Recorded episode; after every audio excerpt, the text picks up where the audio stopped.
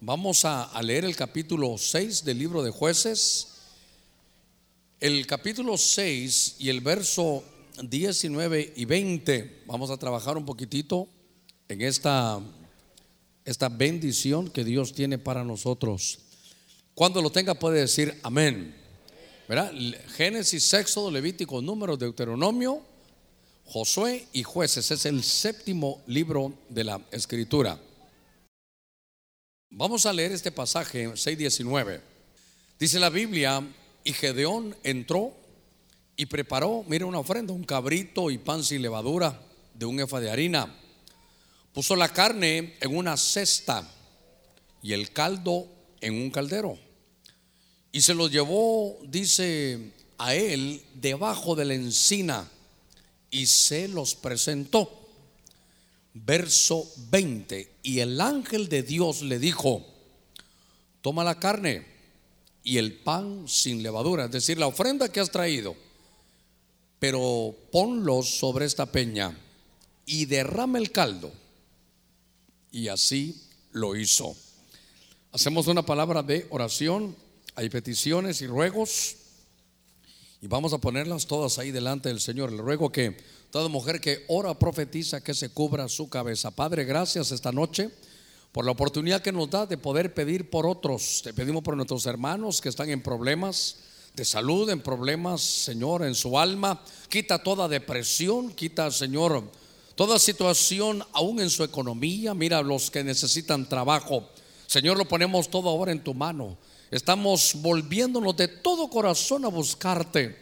Señor, confiamos en tu misericordia. Sabemos que somos humanos, débiles, pero tenemos fe y confianza, Señor, en que tú vas a enderezar nuestros caminos. En el nombre de Cristo, gracias, Señor. Amén y amén. Gloria a nuestro Señor. Gloria a Dios. A ver, démosle palmas fuertes a nuestro Señor. Si usted ha estado en estos meses conmigo, se dará cuenta que este libro, este libro de, de los jueces y sobre todo Gedeón, le hemos extraído muchas verdades. Y yo quiero hablar un poquitito del el renuevo que tuvo Gedeón. Ese es un hombre que usted se recordará que siendo pueblo de Dios vivía en medio de una, de una atmósfera, casi puedo decir, de un clima todo lo que se desarrollaba en Israel, siendo pueblo de Dios, teniendo, a ver cómo lo puedo decir, a Dios por cobertura misma. Dios era su cobertura.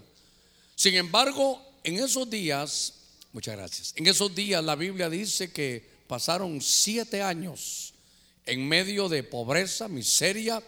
Era una, era una crisis, hermano, terrible. Había situaciones, hermano, tremendas. Y dice que había, había miedo había temor.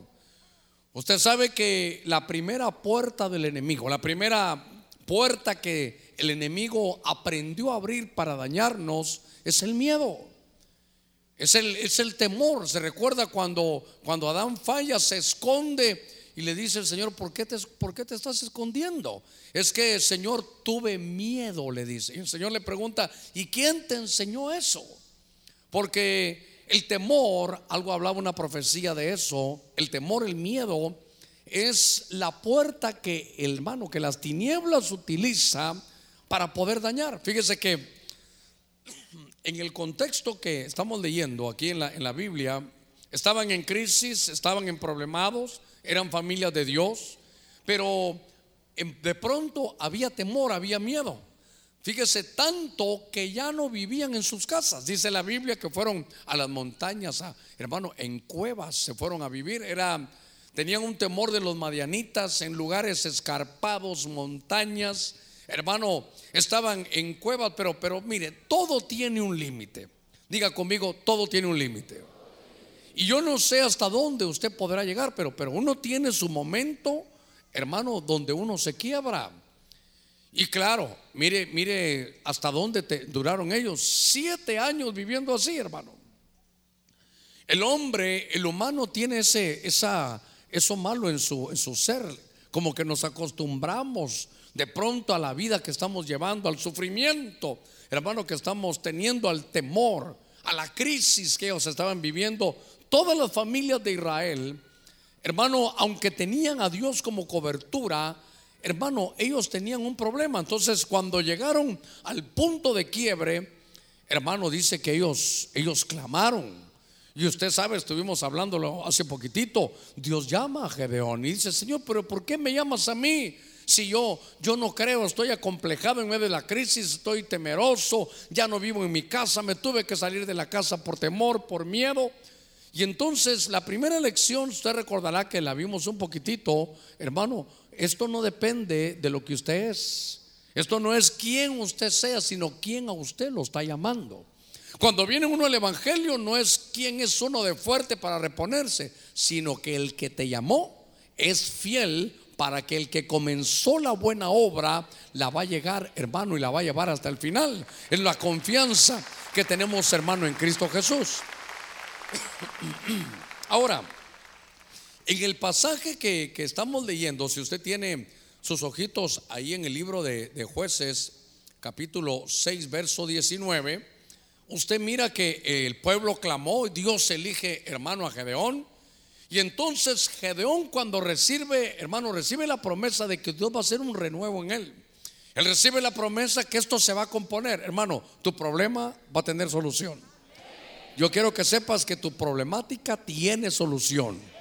Y cuando, cuando hermano Gedeón mira esto, él dice, voy a dar una ofrenda. Y él prepara, verso 19, prepara una ofrenda. Hermano, dice que puso ahí un cabrito. También preparó, se tomó su tiempo. Póngase usted a pensar cuánto se tarda uno en agarrar un, hermano, un cabrito, en prepararlo, hermano, en, en ponerlo ahí. Después había pan sin levadura. Y dice que puso la carne en una cesta, puso, hermano, hasta un caldo de cabrito. Ahí le puso en un, en un caldero. Y entonces se lo llevó a él, y aquí es donde va a empezar el mensaje. Y lo puso, está leyendo el verso 19, lo puso debajo de dónde? Debajo de una encina. Y entonces el ángel de, de Jehová se apareció debajo de la encina. Como el que dice, me voy a sentar debajo del problema que tú tienes. Y él dijo, voy a, voy a poner esta ofrenda, una buena ofrenda. Y preparó un cabrito en medio de la crisis. Hermano, hasta caldo de cabrito había y lo dijo, bueno, ahí está para el Señor. Y entonces viene el ángel y le dice, mira, la ofrenda está incorrecta. Yo quiero que no la pongas debajo de la encina. Y entonces la trasladó, hermano, ahí donde estaba la roca, pero me llamó la atención que el problema estaba debajo de la encina. Y entonces yo quiero que regrese rápido al verso 11. Ponga sus ojitos en el verso 11 de ese capítulo 6. Porque dice, vino el ángel del Señor y se sentó otra vez debajo de la encina, que estaba en Ofra, la cual le pertenecía a Joás, que era el padre, es Serita, que era el padre de Gedeón. Y Gedeón estaba sacudiendo el trigo. Pero lo que me llamó la atención, hermano, es que se puso debajo. Y entonces, como, como yo veo, el ángel se pone debajo de la encina. Entonces viene hermano Gedeón y dice, bueno, pues aquí está la ofrenda. Hace rato que, que, no me había recordado de Dios porque yo pensé que Dios se había olvidado de nosotros durante siete años. Y entonces aquí está la ofrenda. Y el ángel que estaba sentado le dice, a ver, la ofrenda está buena, pero aquí no se la quita debajo de la encina y la va a poner sobre la peña. Hermano, ¿qué problema había debajo de la encina? Esto es lo que yo quiero llevarlo. ¿Qué, ¿Qué problema había debajo de la encina? Y esto me hace entrar de lleno al mensaje. Porque cuando se habla debajo de la encina, se está hablando, de, hermano, debajo de un árbol. El árbol da sombra. La Biblia dice que nosotros como, somos como árboles, ¿se recuerda? Somos como árboles plantados junto a corrientes de agua que da su fruto a su tiempo. Y dice que su hoja no cae, que todo lo que hagamos, ¿qué dice? Va a prosperar, prosperará. Me gusta una versión que dice, y todo lo que hacemos prospera. Entonces, dije yo, bueno, entonces el problema estaba en el árbol del, del encino. Quiere decir que el papá de Gedeón aunque tenía la cobertura de parte de Dios, en su hogar se manejaba, hermano, ese árbol del encino. Y entonces fíjese que me di la tarea, venga conmigo, eh, comienzo el mensaje rápidamente. En Génesis capítulo 35, hermano, en el verso 4, dice la escritura, Génesis 35, 4. Entregaron pues a Jacob todos los dioses extranjeros que tenían en su poder y los pendientes que tenían en sus orejas.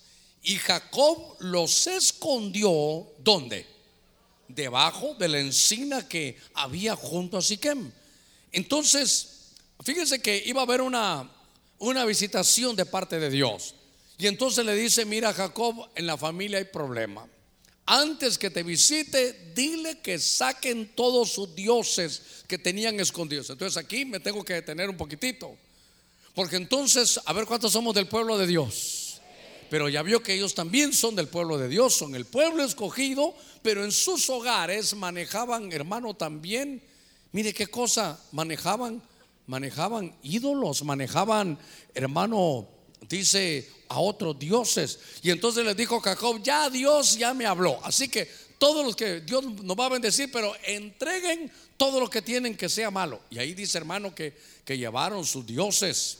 Dice la escritura que en el verso que leímos cuatro, dice todos los dioses extranjeros que tenían en su poder y los pendientes y entonces los escondieron, hermano, debajo del encino. Lo que estoy viendo es que ese encino, esa, esa cobertura que tenía el papá, hermano de Gedeón, involucraba entonces idolatría. Por eso es que el ángel le dice, mira, aquí no, aquí, no sigas haciendo estas ofrendas porque la sombra del encino trae idolatría. Y es que hermano, esto de, esto de la idolatría es, es tan tremendo. Porque, claro, en estos días que se ve en la Biblia, estamos viéndolos porque eran otros dioses que el pueblo tenía. No quiero que cambie su Biblia ahí, pero yo le voy a leer el Salmo 115, no todo, un par de versos. Usted lo puede leer todo en su casa. Pero fíjese que está hablando de los que hacen ídolos. Y miren el verso 7 dice, tienen manos, mas no palpan. Salmo 115. Tienen pies, pero no caminan. Ni un susurro sale de su garganta. Tienen boca, pero no hablan. Ahora, lo que me llamó la atención es el verso 8. Que sean como ellos los que fabrican y todos los que en ellos tienen confianza. Fíjese qué cosa. Dice, tienen boca y no hablan, tienen oídos y no oyen, tienen pies y no caminan. Pero en eso se van a convertir los que lo fabrican. Entonces, oiga, uno se convierte en lo que adora. Mire qué cosa tan delicada. Uno se convierte en lo que adora. Por eso, ¿cuántos adoramos, hermano, a Cristo Jesús? ¿Sí? Entonces nos estamos clonando, en, nos están tallando a la imagen del Hijo. Pero aquí dice, miren, lo tremendo es que los que tienen idolatría, aquí va el punto, tienen oídos, pero por mucho que usted les hable, les diga, no oyen. Por eso bien decía el Señor, el que tenga oído para oír, que oiga, porque otros tienen oído, pero bajo el encino de la idolatría, hermano, podían escuchar mensajes, pero no los iban a captar. Mire, tuvieron a Cristo Jesús enfrente y no lo conocieron. Entonces me llamó la atención que lo primero que hay ahí, hermano, es que tenían su confianza en alguien más. Ahora, yo le quiero preguntar aquí, aquí venimos todos, somos el pueblo de Dios, pero, pero en lo íntimo, en tu casa, ¿en quién confías? ¿En quién confías? Allá en tu casa. En la cuenta bancaria, eh, en, tu, en tu título, en tu posición tal vez gubernamental, en tu apellido, en tu fama, en tu capacidad. Mire, hermano, algunos, diga conmigo, aquí no hay ninguno. Fíjese que ya no predican a Cristo. Lo que predican es la iglesia, predican el ministerio. Hasta a mí me meten en el lío, predican del hermano Germán. Imagínense qué terrible. Usted tiene, usted y yo tenemos que predicar de Cristo, hablar de Cristo. El que hace la obra es Cristo. a ese mensaje, hermano, tenemos nosotros que llegar. Mire, entonces, el problema que tenía es que todo lo tenían debajo de la encina. Primera de Reyes, capítulo 13, verso 14. Dice la escritura, y fue tras el hombre de Dios, lo halló sentado. Tiene Primera Reyes 13, 14, que muy rápido le ¿verdad? Es que tengo tanto que decir que no sé cómo lo voy a decir, hermano. Y fue tras el hombre de Dios, Primera Reyes 13, 14. A ver, y dice, y lo halló sentado. ¿Dónde estaba el hombre de Dios? debajo de una encina y le dijo, ¿eres tú el hombre de Dios que vino de Judá? Y él respondió, yo soy. Entonces le dijo, ven conmigo a casa y come pan. Y el otro le respondió, no puedo volver contigo ni ir contigo. Tampoco comeré pan ni beberé agua contigo en este lugar. Usted recordará la historia. Es un profeta viejo que está sentado. ¿Dónde estaba sentado? Debajo de la encina. Mire, mire eso, mire qué cosa. Profeta, profeta. Y entonces venía otro profeta joven en el camino. Y entonces Dios le dijo, ¿sabes qué, profeta joven?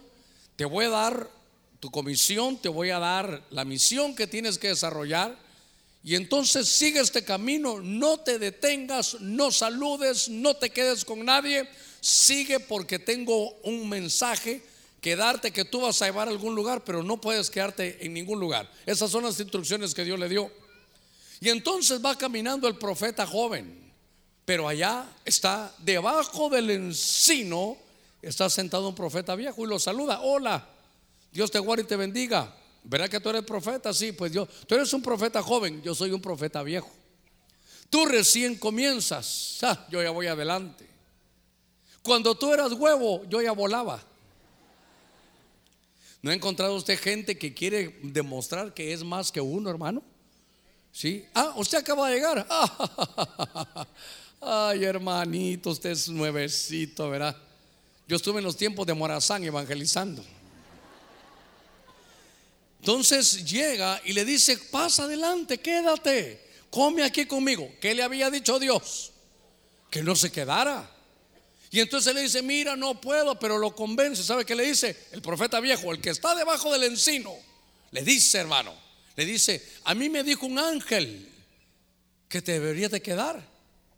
Y le dijo, pero qué raro, le dijo, si a mí Dios me dijo que, que siguiera, pues a mí un ángel de Dios bajó y me dijo que ese hombre se quede aquí. Entonces debajo del encino había un falso profeta, una falsa profecía que le estaba cambiando, hermano, su, su camino y su comisión. Por eso estoy entendiendo por qué el ángel le dijo, eh, debajo de la encina no pongas eso.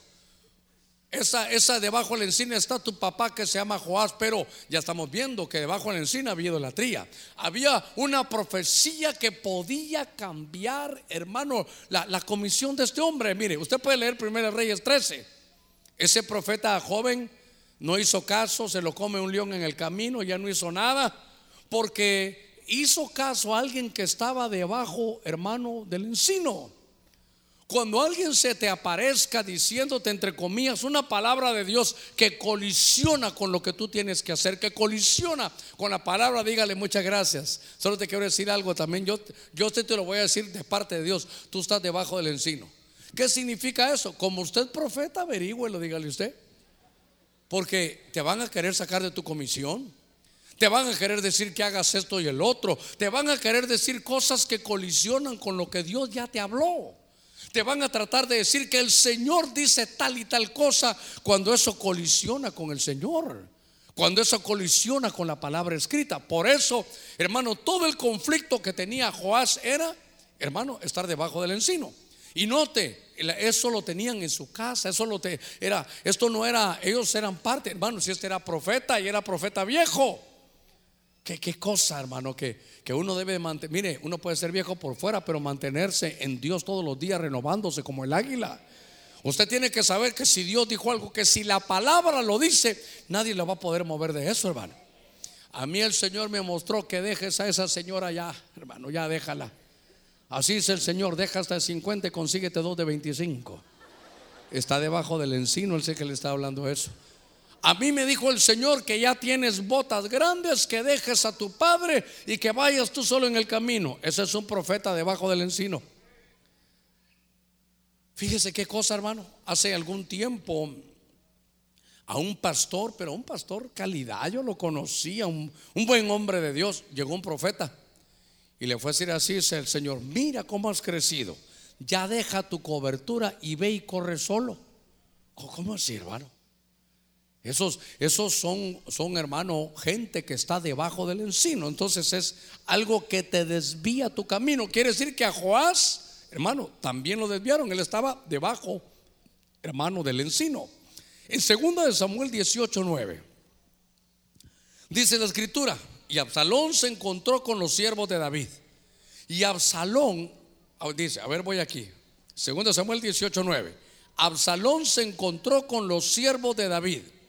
Hermano, ¿qué familiaridad había entre Absalón y David? Era padre e hijo. Y entonces Absalón iba montado en su mulo y pasó el mulo debajo del espeso ramaje de un gran encino. Y se le trabó la cabeza a Absalón en la encina y quedó colgado entre el cielo y la tierra. Dice mientras que el mulo que estaba debajo de él siguió de largo. Cuando uno de los hombres vio esto, avisó a Joab diciendo: Aquí vi Absalón colgado de una encina. Entonces Usted sabe, recordará que llega Joab, aquel muchacho, Absalón, hermano, está entre el cielo y la tierra, está colgado y con diez dardos, hermano, muere ahí. Ahora, ¿qué había debajo de la encina? Aquí estaba Absalón. Mire, ¿quién iba a ser, hermano, el próximo rey? Seguro que iba a ser Absalón. Dice que, hermano, lo amaba David, Absalón. Dicen que, hermano, para, era un hombre, dice que que muy varonil, dice que su hermosura era desde la coronilla de su cabeza hasta la planta de los pies, no había error en él. Dice que era, hermano, un hombre que llamaba la atención, que iba directamente al trono. Eso es lo que él, hermano, le iba a llegar. Pero de pronto se pone debajo del encino o debajo de la encina y lo que hay ahí, hermano, es un espíritu de traición. Eso, eso es lo más terrible porque estamos no estamos hablando de un enemigo. Fíjese que ni siquiera estamos hablando de un discípulo como Judas. Estamos hablando que era un hijo, usted sabe, jovencito y sabe que hermano, ahí murió. Ahí murió debajo del encino, murió antes de tiempo. Y entonces me llamó la atención que este su camino, hermano, así el camino del, profeta era iba a llevar su comisión y ya no pudo porque le salió alguien que estaba debajo del encino. ¿Qué le estoy tratando de decir? Que revisemos, hermano, no aquí, si aquí la cobertura es de Dios, sino en nuestros hogares. Porque de pronto el encino estaba y solo manifestó lo que había en el corazón de Absalón, hermano, había traición. Y note que la traición era contra su propio padre. ¿Qué tenía que haber hecho Absalón? Esperar si, si el trono era para él. Pero el encino le frustró su, hermano, mire, le frustró su futuro. ¿Qué futuro? Su futuro de reino, su futuro de trono. Él iba a ser el próximo rey. Yo siempre he dicho, hoy se hablaría del templo de Absalón, no del templo de Salomón. Ese era, ese era el destino que él iba a tener, esa era la bendición. Pero se puso en contra de su padre. Mire, dice la Biblia que el primer mandamiento, pero con promesa, no es amarás a Dios. El primer mandamiento con promesa, ¿sabe cuál es? ¿Se recuerda? Honra padre y madre. Y se te alargarán los días sobre la tierra. Y todo lo que hagas prosperará. Fíjese, alargados los días y prosperarás. Pero, ¿y Absalón? En su juventud se puso en contra de su padre, acortó sus días y se le detuvo la prosperidad. Hay principios espirituales, pero ¿qué pasa en la casa? Tal vez un joven diciendo, yo no sé lo que pasa, pero, pero me siento frustrado, ya no sé qué, qué es esto. Lo que pasa es que puedes estar debajo del encino. Lo que pasa es que puede haber una influencia sobre ti de traición, sobre los hijos.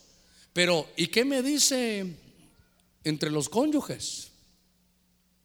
Pues digamos, Judas obviamente pues traiciona a Jesús, Absalón traiciona, pero es que la traición es, hermano, es algo que la gente dice, si, si fuera mi enemigo, yo entendería, pero traición es cuando es un cercano, cuando es alguien que está cerca, y entonces por eso dice, ¿saben qué? Hay muchas lágrimas, muchas lágrimas, le dice el Señor en Malaquías a los sacerdotes pero no les voy a hacer caso en sus lágrimas. Fíjese qué raro.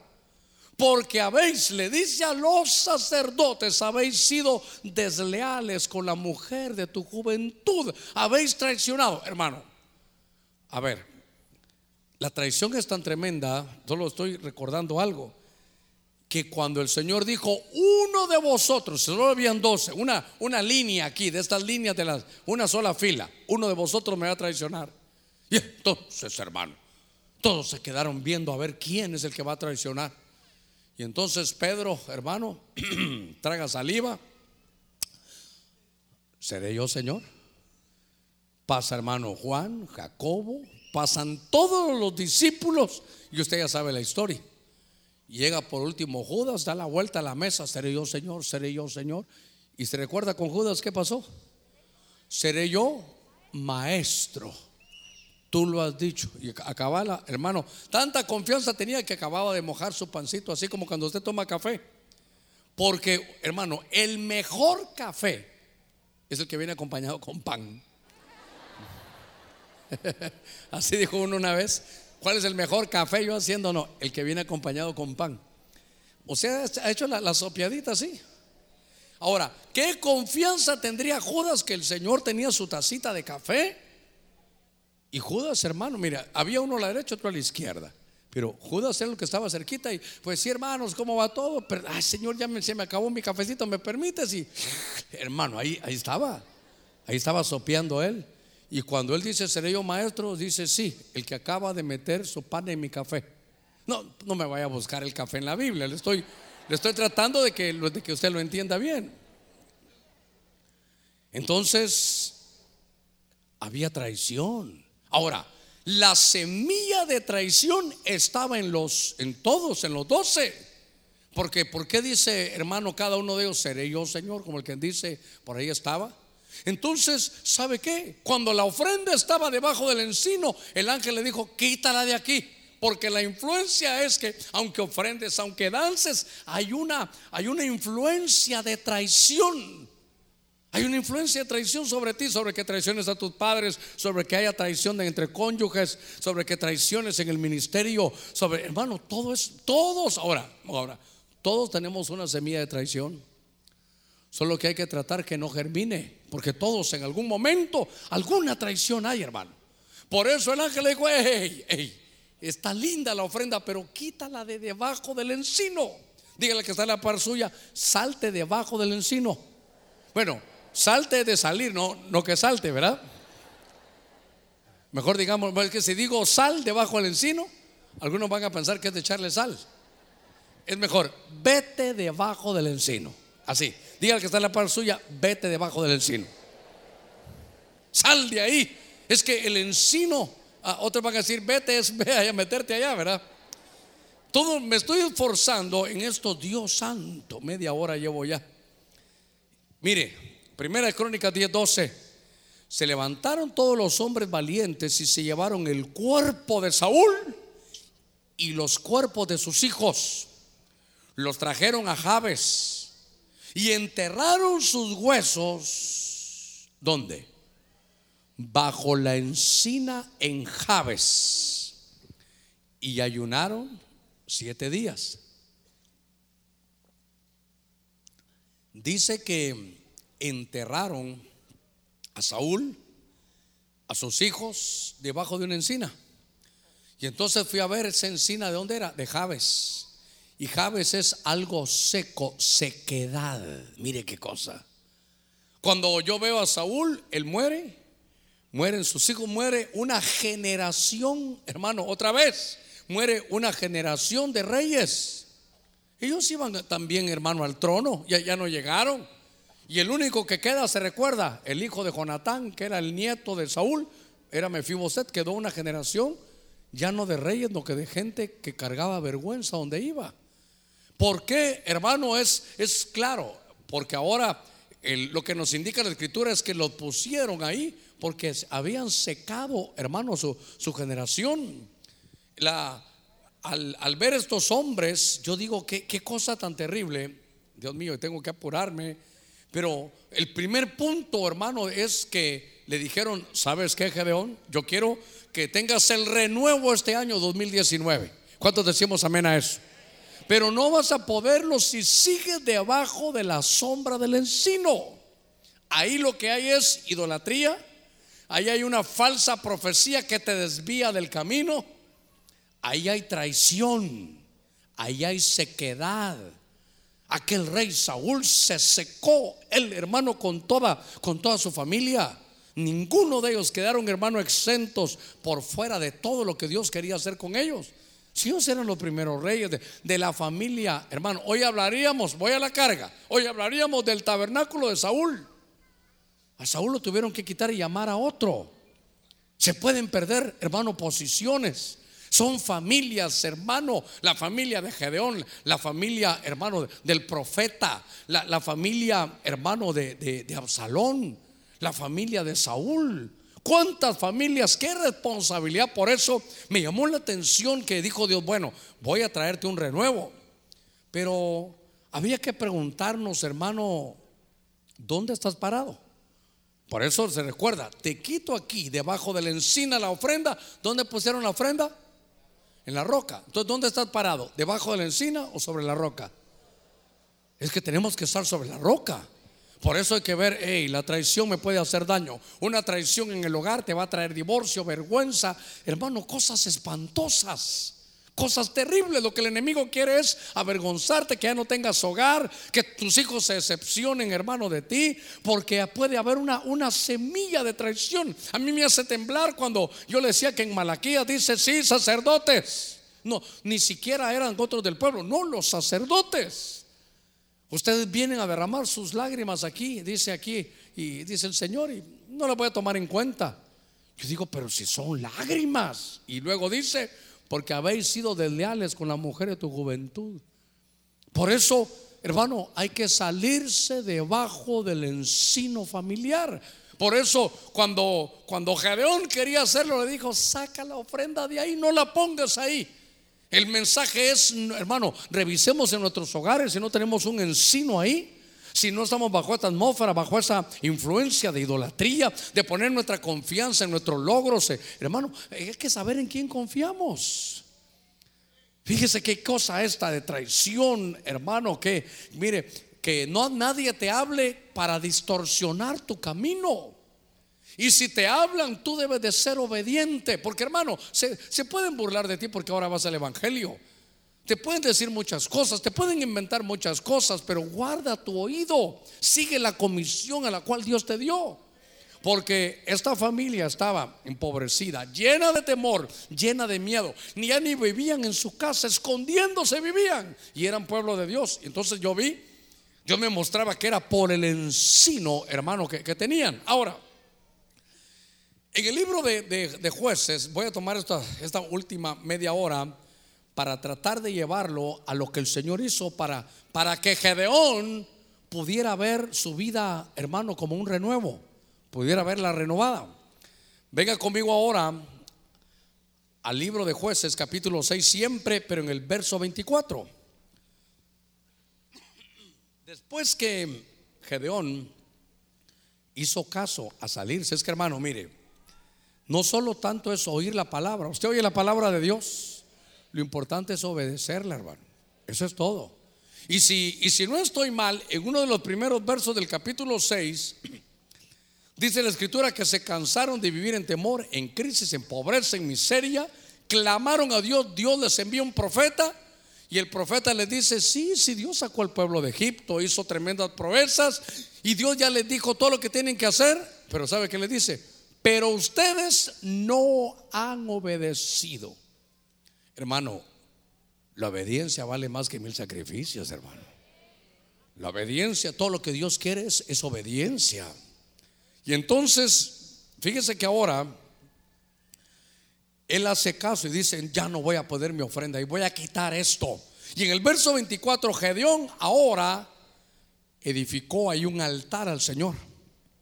Y dice que llamó a ese altar Jehová Shalom. Otras versiones dicen el Señor es paz, pero realmente lo que está diciendo ahí es Jehová Shalom, el cual permanece en Ofra. Quiere decir, se recuerda que estaba hermano allá en Ofra, donde estaba el encino, y ahora hay un altar.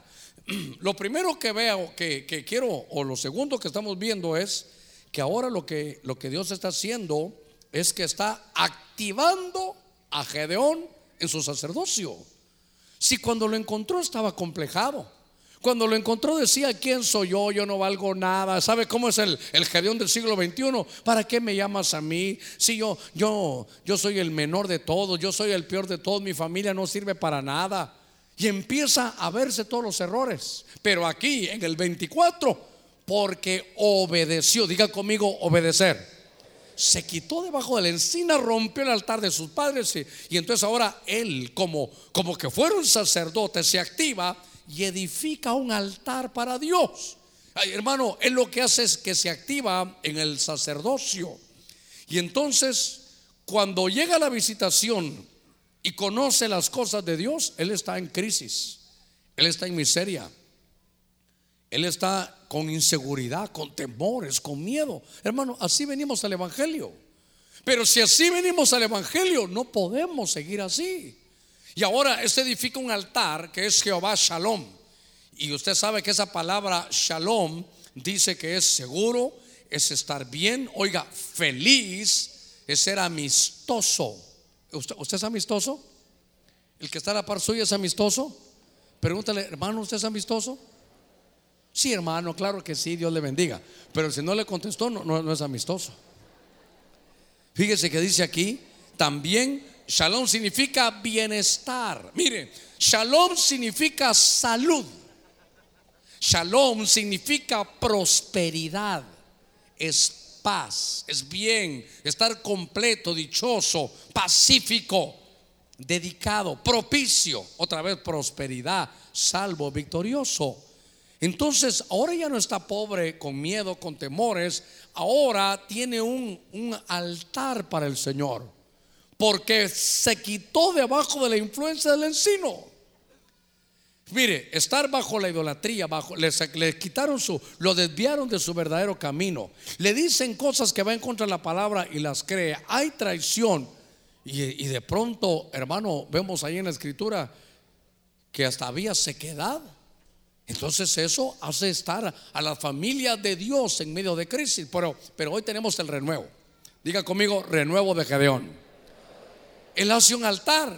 Y hermano, y en lugar de inseguridad, ahora shalom es estar seguro. En lugar de tristeza, ahora dice que vivía feliz. En lugar de malestar, ahora tiene bienestar. Antes tenía guerra, ahora va a tener paz. Antes vivía en pobreza, ahora va a vivir en prosperidad.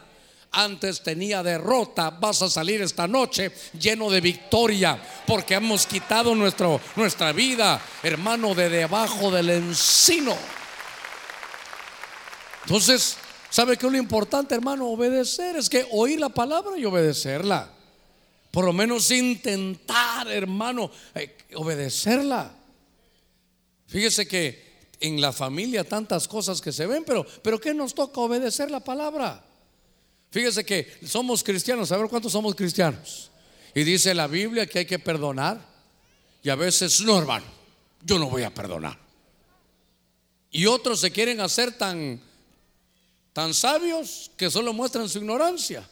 Porque algunos dicen, yo no puedo perdonarte, como que fuera novela. Que Dios, que está en los cielos, te perdone. Como el quien dice, saben y no saben. Y yo digo, y se les olvidó el Padre nuestro que le dan y le dan, perdona nuestras ofensas. Así como nosotros que Ah, pero entonces nosotros sí perdonamos. Pero entonces, ¿sabe qué le toca? Perdonar, ¿por qué? Por obediencia. Mujer de Dios, la Biblia dice, sujetados a vuestros maridos. Sé que ha de ser difícil y todo, pero al final, obediencia, Dios va, va a premiar su obediencia. Sé que dice, maridos, honrad a vuestras mujeres. Sea obediente, honrela. Ella es un vaso un hermano, ¿sabe qué dijo? Un vaso más fácil, leyó él. es un vaso más frágil. Cuídela. ¿Cuántos decimos gloria a Dios todavía? Es que, ¿sabe qué? Es que de qué se trata esto? De obedecer, hermano. Esto se trata de obedecer. Fíjese que entonces ahora activó, hermano, su sacerdocio. Déjeme que le dé un pincelazo a algo que vimos, hermano, el martes. Pero note, Ahora ya activa, ahora ya, ahora va a su altar, ahora pone su adoración. Le dice, Señor, gracias porque tú me has traído paz. Gracias, Señor, porque me has dado bienestar. Gracias porque tú eres el Dios de la salud. Gracias porque ahora estoy en tu mano. Gracias porque ahora he entendido que has sido bendecido en todas las cosas. Gracias porque ahora estoy, Señor, como un árbol plantado junto a corrientes de agua. Señor, ahora sé que soy próspero. Ahora sé que tengo el derecho por el sacrificio de Cristo de tener toda tu bendición. Entonces la vida, hermano, cambió. Mire, la primera pobreza que viene es la pobreza mental. ¿Sabe qué dice un dicho? El pez, dice, empieza su putrefacción, hermano, en la cabeza. Un pez, usted lo deja ahí y va a empezar a, hermano, a tener mal olor y a, a pudrirse, pero va a empezar en la cabeza. Por eso siempre le he dicho que la mayor victoria, hermano, el Señor la dio en el monte Gólgota, en el monte de la cabeza. Aquí está, así como piensa el hombre, así es el tal. Entonces aquel dijo, mi papá Joás está todo bajo la encina. Y el ángel me dijo, quítalo de ahí. Y yo le obedecí. ¿Qué quiere el Señor? Que te salgas debajo del encino.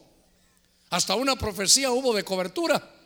Digo yo, es necesario salir debajo del encino. Ahora él ya está activado. Como mire, lo corrigen le corrigen su doctrina, se sale, hermano, debajo del encino, sabe que es pueblo de Dios, pero que, pero que está viviendo, hermano, temores, miedos, lo están sacando de su casa, hermano, lo está perdiendo todo, siembra y no cosecha.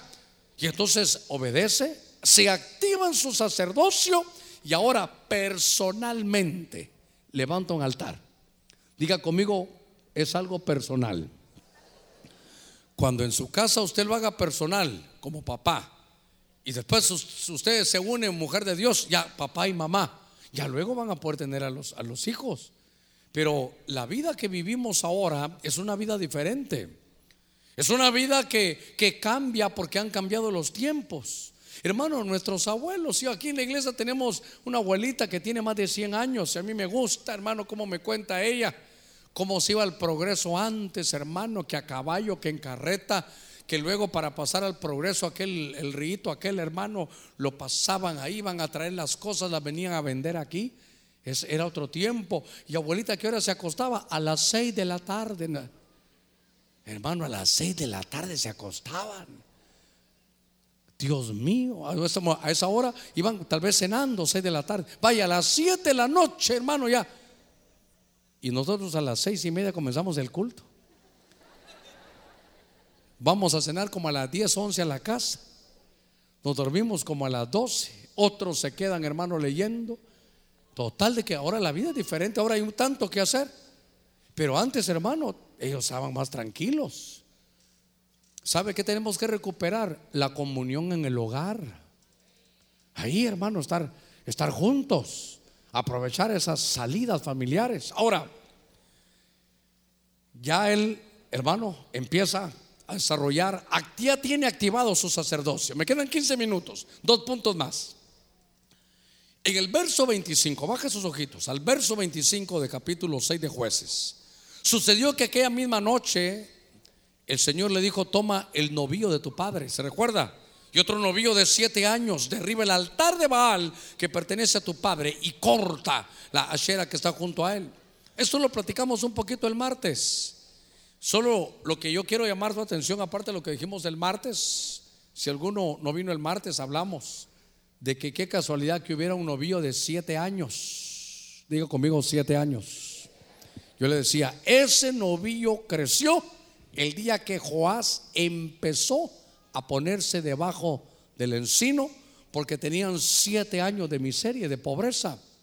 Y entonces le dijo, mira, un altar una ofrenda, pero como él ya, conocía el mundo espiritual, la guerra espiritual, entonces Dios le pide, hermano, un, un novillo, el de siete años, para, hermano, decirle, Señor, yo te pido perdón por estos siete años porque mi padre nos enseñó a vivir debajo del encino. Ya tu ángel ha sido enviado y ya no estamos debajo del encino. Diga conmigo, no estamos debajo del encino. Ahora no le mandaron, hermano, un ángel, un antiojudo le mandaron a decirle cosas. Pero yo le digo, hermano, ya no estamos debajo del encino. Y si usted a veces siente ahí como, como poner su confianza, diga, me salgo debajo del encino. Mi confianza está en el Señor. Sí, pero es que tú tienes uno que es diputado, otro que, que está por aquí, por allá. Sí, me pueden ayudar, pero mi ayuda viene del cielo. Pero es que mira que tienes esta fuerza. No, mi ayuda viene del cielo. Toda la gloria es para el Dios del cielo. Cuando te venga, hermano, deseo de traición, dile, voy a pelear mi batalla. Vaya a las rodillas, tírese al suelo y dígale, Señor, yo me salí debajo del encino. Te pido que me pongas fidelidad, que me pongas, Señor, un espíritu de santidad, pero yo quiero huir, Señor, de esto que me quiere corromper. Hay que salir debajo del encino. Cuando Dios vea la obediencia, te vas a levantar como un sacerdote tremendo, hermano. Y ahora dan la ofrenda por esos, por esos siete años de miseria pero fui a buscar cuando se utilizaba ese, ese novillo. Y fíjese que ese novillo no es, hermanas, jovencitas, no dice ese novio, no, ese novillo. Ese novillo, no, no estoy diciendo otra cosa. Dice que ese novillo se ofrecía, mire, para consagrar el sacerdocio. El novillo se ofrecía como una ofrenda por el pecado el novillo se ofrecía para hacer un voto. Mire qué cosa. Y entonces, cuando él ofreció ese novillo, le estaba diciendo, Señor, ya estoy activado como sacerdote. Un momentito, ¿él era de la tribu de, Leví? No, y activó su sacerdocio. Este novillo es, ahora entiendo que hay un mundo espiritual. Señor, ¿sabes qué? Ahora yo me voy a apartar, me voy a consagrar y este otro novillo, Señor, es la ofrenda por el pecado de mi papá durante siete años. Yo renuncio a ese ancestro que me ha dejado y voy a hacer un voto de seguirte y de buscarte toda la vida. Hermano, eso fue lo que hizo Gedeón. Y entonces dice que ya no le llamaron Gedeón, sino le llamaron Jerobal. Hermano, le cambiaron el nombre. Le cambiaron el nombre. ¿Qué es el nombre? Shem es la palabra hebrea y significa oficio, es, actitud, la nueva fama que va a haber. Mire, cuando Dios llama, tiene promesas hermosas, pero aquel hombre se llama Abraham. Cuando lo llama está en el capítulo 12. Si no recuerdo mal, en el capítulo 17 dice Dios, ya no será tu nombre Abraham, sino será tu nombre Abraham. Y para ti, Sarita, ah, tengo cosas hermosas. Pero no vas a poder estar así, porque la promesa no son para Sarai. Ella se llamaba Sarai. Ya no será tu nombre Sarai, sino tu nombre será Sara. Fíjese que, hermano, hay que, diría yo, leer un poquito más, esforzarse para entender esas cosas espirituales, un cambio de nombre. Hermano, el pueblo de Dios en el Antiguo Testamento, ¿el pueblo de quién era? Claro, pueblo de Dios, pero ¿cómo se llamaba la nación? ¿Cómo se llama? Israel. Ahora, Israel, ese nombre es un nombre donde todas las promesas en el cielo decían, esto es para Israel, esto es para Israel. Esto van a ser de un hombre que se llama Israel. Pero en Génesis 28 y en Génesis 32, creo yo, uno de los dos, llega el ángel a pelear. ¿Con quién fue a pelear? Con Jacob. Y cuando termina la, hermano, la trifulca y termina la pelea, ¿qué le dice el ángel? Es que yo vengo a bendíceme. Mira, fíjate que yo tengo unas instrucciones claritas de parte del Señor. Y el Señor tiene multiplicación, va a sacar un pueblo, pero dice que se llama Israel. ¿Cómo te llamas? Jacob. No, entonces no es para ti. Y por eso cuando aquel pelea por la bendición, usted recordará que entonces ahora entiendo que estaba peleando por un cambio de nombre. Y ahora le dicen, tu nombre ya no va a ser Jacob. Tu nombre es Israel que es príncipe de Dios. Y entonces, hermano, ya lo bendice y dice, ah, si aquí están todas las bendiciones para Israel. A ver cómo se lo explico. Jacob había que quitarle la cáscara, hermano, para sacar, hermano, el verdadero hombre que había. Mire, lo que vivimos aquí en la tierra, el tipo de infancia, de adolescencia, hermano, de juventud, el toda la vida, ¿sabe qué? A veces nos saca de nuestro verdadero oficio. Nadie va a levantar la mano. ¿Cuántos aquí tal vez estuvieron bebiendo, hermano? Pero, pero bebían, bebían de... Se la colocaban bien, hermano.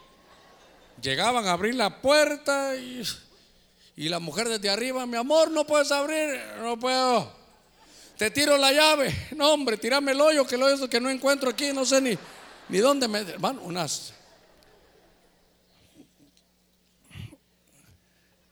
Pero usted no nació para eso. Ahora, un viernes. ¿Qué hacía usted el viernes? Ni se recuerde. Y ahorita ya, ahorita empezaba, una tras otra. Y ahora viene a embriagarse, pero no con vino. Ahora viene a embriagarse del Espíritu Santo. Ahora viene a hacer su verdadera comunión. Ahora está aquí con nosotros. Eso erais algunos de vosotros. Hermano, ¿cuántas... Iba a decir una cosa, pero mejor no, ¿verdad? ¿Cuántas andaban ahí con sus... Que creo que ni caminar pueden, hermano. Y se sientan y pues sí, eh, pues cómo estamos y, y que... Yo digo, ¿usted para qué se la ponen, pues? Y ahí está, bueno, ya nos vemos. Pero usted no nació para eso. Estaba bajo el encino, le ponían eso. Hermano, y yo que nací para ser pastor, y desde los 14, así puedo estudiar mejor. Hermano, 14, 15, 16 años, hermano. Vamos a jugar fútbol. Perdimos, ganamos. Quiero llorar, quiero reír. Para usted sabe que cuando uno anda en eso, para todo es bueno eso, hermano. Para todo es bueno. Me voy a dormir, me voy a levantar, para todo es bueno. ¿Qué andaba haciendo yo? ¿Quién me metió ahí? El encino. Estaba traicionando yo mi verdadero camino. Pero bienaventurados aquellos que nuestro Señor Jesucristo nos ha salido en el camino, nos ha llegado, nos ha cambiado, nos ha tocado, está activando tu sacerdocio, nos ha sacado del encino. A su nombre, a su nombre, a su nombre. Bendita misericordia de Dios. Démosle palmas fuertes a ese Dios grande. Ahora volvemos a lo que somos, hermano. Gedeón era un acomplejado, hermano, un acomplejado terrible, perdedor, dirían los, jovencitos. Loser le dicen a uno así, ¿verdad? Pero ahora está activado, ahora se consagra. Ahora, hermano, es una ofrenda ahí por su pecado. Ahora hace un voto y le cambiaron el nombre. Por eso. Y usted dirá, bueno, pastor, pero, pero, yo me llamo Bonifacio. Yo me llamo Romario, mitad ropero y mitad Mario. ¿Cuál fue el último? Toribio, ¿verdad? Mitad toro y mitad tibio, decía por ahí. Pero le voy a decir algo. Es que legalmente ya nos cambiaron nombre. Pero todavía no lo hemos visto. Porque dice que al que venza le darán una piedrecita blanca. Y luego que dice, y su nombre nuevo. Allá arriba ya no busca el hermano Germán. A mí me cambiaron nombre. Allá arriba yo no lo voy a buscar a usted por su nombre, yo. Dios nos va a revelar qué nombre tiene cada uno. Por eso ya no se va, mira, tu nombre ya no va a ser Simón, va a ser Pedro. ¿Sabes qué? Tú perseguías a la iglesia, Saulo, ya nombre es Saulo, es Pablo. Hay un, hay un secreto en el cambio de nombre. Hermano, hay un secreto, pero claro, mire, ahí, ahí es donde está. Voy a subrayar esto. Ahí está el renuevo. ¿Qué renuevo? Hacerse nuevo otra vez. Tal vez ya nos desgastamos en el camino, pero esta noche Dios quiere hacer de ti un renuevo. El renuevo de Gedeón estaba, hermano, estaba vencido, deprimido, agotado, abatido. Ah, como, como, como un gato de aquellos hermanos de aquellos hermanos que están ya en, en las pulperías, que ya no hacen nada, hermano, están tirados, hermano. Usted pasa a la par de ellos y medio mueven la cola, pero ya están, hermanos, tirados ahí como vencidos. Pero esta noche Dios nos trajo para un renuevo. Entonces, ¿qué hay que hacer, hermano? Salir debajo de la encina. Dios te activa, haces un nuevo altar de shalom, entiendes que Dios te quiere dar esa bendición. Y voy a cerrar en estos últimos cinco minutitos. Capítulo 6, verso 34. Dice la, la escritura, en lo que los hermanos de alabanza suben, así me da tiempo de, de ministrar bien. Primero vimos salir debajo de la encina, luego le corrigen la plana, luego lo activan en su sacerdocio. Cuando hace ya guerra espiritual, le cambian nombre y eso es el renuevo. Ahora, ya con ese nuevo nombre, dice mi Biblia en jueces 6:34, y el Espíritu del Señor vino sobre Gedeón. Y este tocó la trompeta. Y los ebieseritas se juntaron para seguirle. Mire, un liderazgo, solo tocó la trompeta. Y no era aquel que no servía para nada. Hermano, no hay uno solo. Póngame cuidado. No hay uno solo de los que venimos a Cristo que alguien pueda decir que no servimos para nada. No hay uno solo de los que venimos a Cristo que no tengamos un liderazgo listo. Hermano, ese lo trae usted y yo, lo traemos, pero de fábrica, hermano. Porque somos elegidos desde antes de la fundación del mundo. Dios, Dios no va a llamar, hermano, gente que no sirve para nada. Eso es lo que te hacen creer. Eso, eso fue el ataque en la infancia, en la adolescencia, en tu juventud. Te han querido dañar para que tú creas que hasta ahí llegaste, pero hay un renuevo. Ahora, en estos tres minutitos que me restan, yo le ruego que, mire, bien tempranito, faltan 20 para las 9. Pero oiga esto, alguna vez lo, vimos, pero esto es muy importante. El Espíritu de Jehová vino sobre Gedeón. Esa palabra que vino sobre Gedeón es la palabra Lavash. Oiga esto. Fui a buscar las versiones de la Biblia. No se pierda esto, por favor. Eso que el Espíritu del Señor vino sobre Gedeón significa que el Espíritu del Señor revistió a Gedeón. Significa que el Espíritu de Jehová se adueñó de Gedeón. Dice que el Espíritu del Señor entró en Gedeón. Esto es muy fuerte, pero dice, el Espíritu del Señor poseyó. Una versión dice, y Gedeón quedó poseído. Yo pensé que poseído solo era de, demonios. Poseído del Espíritu de Dios. Se apoderó. Dice, lo invistió. Qué linda esta, esta última. Esta versión dice, el Espíritu del Señor tomó control de la vida de Gedeón. Lavash. ¿Hacia dónde quiere llevarnos el Señor? A que comencemos una vida, un renuevo.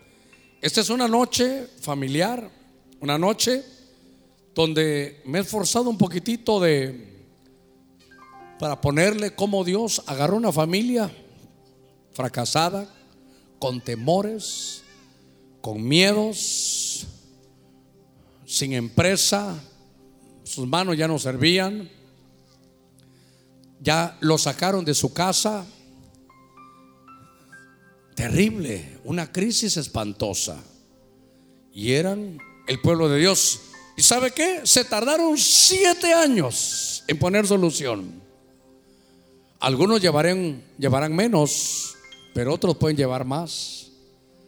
Pero no dejes pasar la solución. ¿Sabe qué dijo el Señor cuando sacó aquel profeta?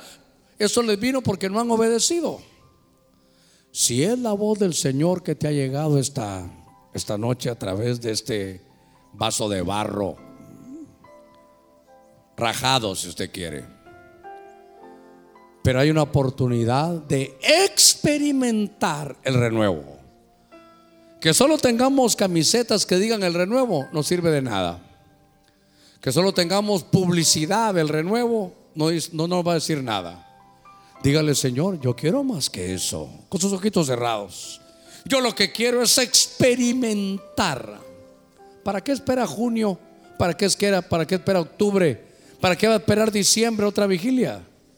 Dígale, Señor, tú me trajiste este viernes a mí. Y yo quiero el renuevo de Gedeón. Mírame, mira mi familia. ¿Sabe qué?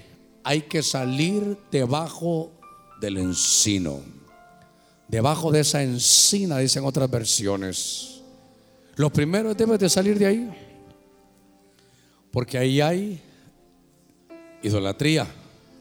Has puesto tu confianza en tu trabajo, en tus ahorros, en tu banco, en tu apellido, en otros que viven en otro país, en gente que te manda dinero, en tu trabajo, en tu ministerio, en tu pastor.